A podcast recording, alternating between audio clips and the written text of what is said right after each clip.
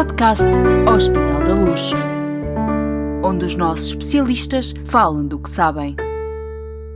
Cerca de 38% dos portugueses sofrem de duas ou mais doenças crónicas, ou seja, são considerados doentes com multimorbilidade. Como facilmente se perceberá, estes doentes têm uma maior necessidade de cuidados de saúde, recorrendo com muita frequência quer a cuidados primários, quer a cuidados hospitalares. A recolha e a análise de dados sobre a saúde em geral e, em particular, sobre estes doentes pode ajudar, no futuro próximo, a identificar padrões na sua condição clínica, de modo a permitir aos médicos uma gestão clínica mais eficiente e assertiva, sobretudo virada para a prevenção, das pessoas com multimorbilidade. 10 minutos de ciência. Bem-vindos a mais um podcast Hospital da Luz. Hoje vamos falar de um projeto de investigação individual que envolve doentes com multimorbilidade e técnicas de aprendizagem automática, ou seja, machine learning. O seu responsável é Bernardo Duque Neves, especialista de medicina interna do Hospital da Luz Lisboa, que está hoje aqui connosco para os nossos habituais 10 minutos de ciência. Bem-vindo, obrigada por ter aceitado o nosso convite. Obrigado eu. Bom, o seu projeto de investigação conta com o apoio do Hospital da Luz Learning Health, tem um título que impressiona a identificação e caracterização de doentes com multimorbilidade usando técnicas de aprendizagem automática. Por favor, explique-nos o que é que isto quer dizer. ok.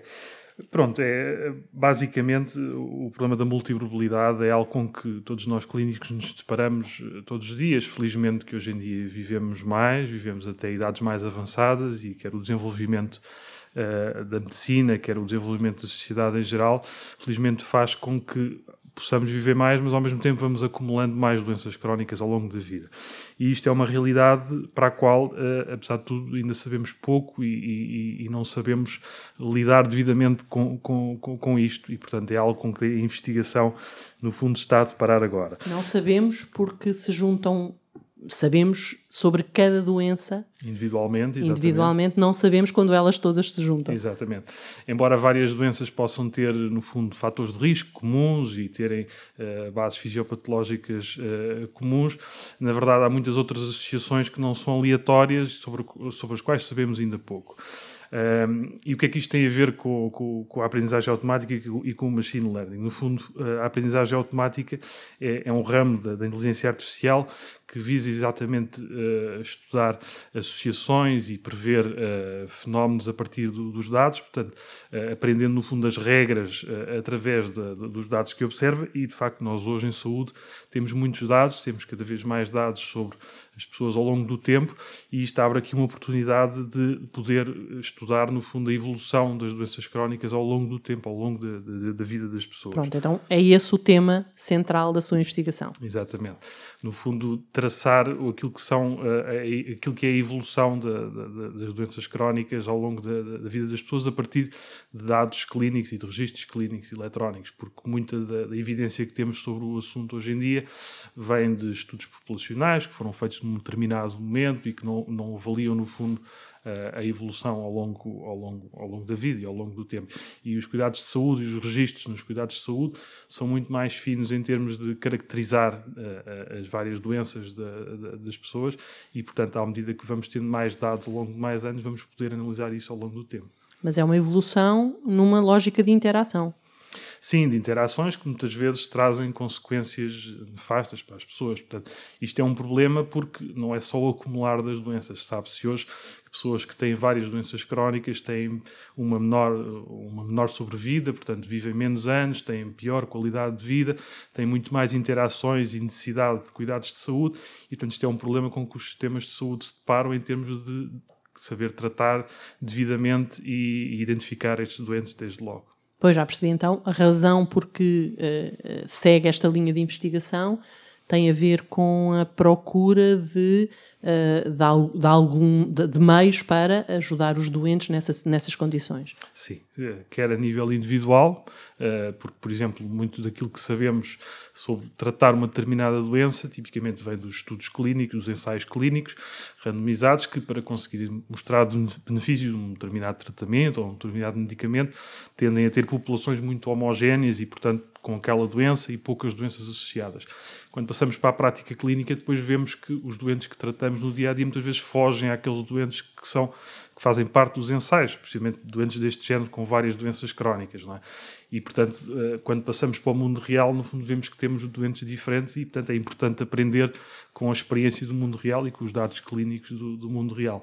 Uh, Se... Para perceber a população que realmente temos e, e, e, os padrões de doenças crónicas que temos. Sim, se, se eu ia perguntar se uh, o, seu, o seu projeto de investigação tem a ver com uh, tratamento de dados, análise de dados, isso significa que envolve quantos doentes, quanto, quantas patologias, o que é que estamos a falar, de que universo qual é a amostra do seu estudo?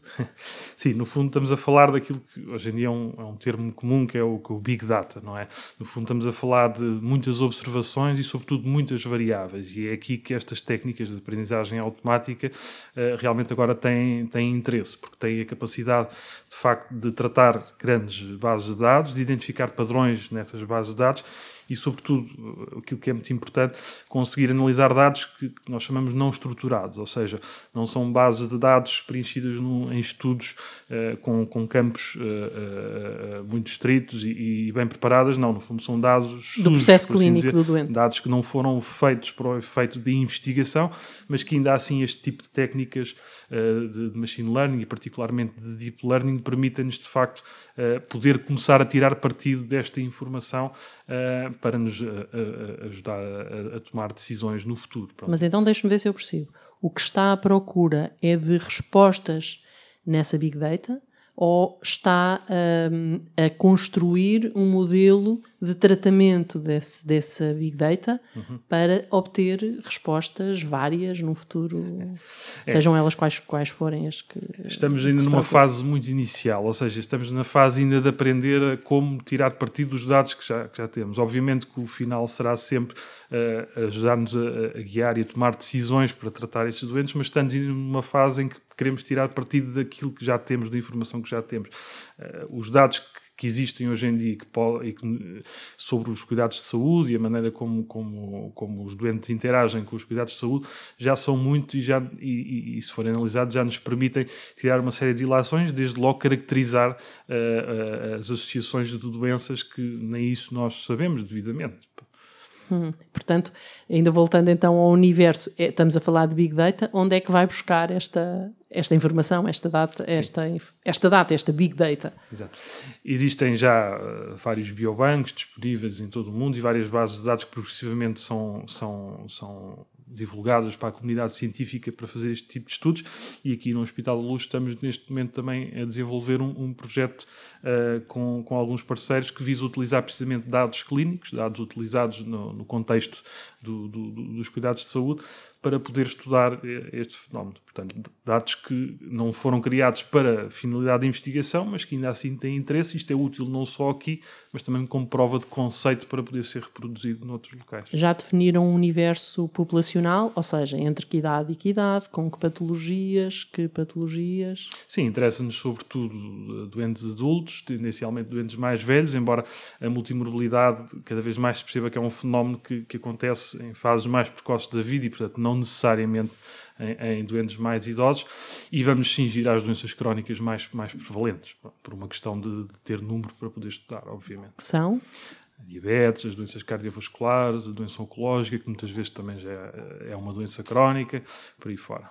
Uh, no final do seu projeto, o que é que aspira a conseguir? O que é que, a que conclusão é que vai chegar e que benefícios é que espera que os doentes retirem dessas conclusões? Sim. Uh, desde logo, compreender melhor este fenómeno, compreender melhor as associações entre as doenças, para no fundo, no futuro, podermos ser mais preventivos, ou seja, perceber o que é que, é, o que, é que são as trajetórias e o que é que é a evolução de uma doença crónica que começa por ser uma e que, passado anos, passados décadas, uh, surge uma sucessão delas, não é? E, portanto, a, a ideia deste projeto é, é, um pequeno, é uma pequena contribuição para uma área uh, que é relativamente recente, que é a análise de, de dados neste contexto, para poder no futuro ajudar-nos a guiar, tomarmos decisões clínicas e, sobretudo, sermos mais preventivos. Se perceberem que doentes é que existe realmente um risco maior de vir a contrair uma segunda ou uma terceira doença e o que é que podemos fazer para modificar essa história natural. É aí que, obviamente, queremos chegar no futuro. Muito bem, doutor Bernardo. Obrigada pela sua disponibilidade para nos manter a par da melhor investigação feita no Hospital da Luz. Desejamos-lhe os maiores sucessos. Caminhamos todos para essa fase da vida, naturalmente, e portanto é isso mesmo que desejamos. Nós e todos aqueles que um dia poderão beneficiar desses resultados do seu estudo, eh, que, como percebemos, tem a tecnologia como grande aliada. Quanto a si que acompanhou estes minutos de ciência, prometemos voltar com novos podcasts e com mais informação sobre a investigação clínica que tem a marca Hospital da Luz. Até breve.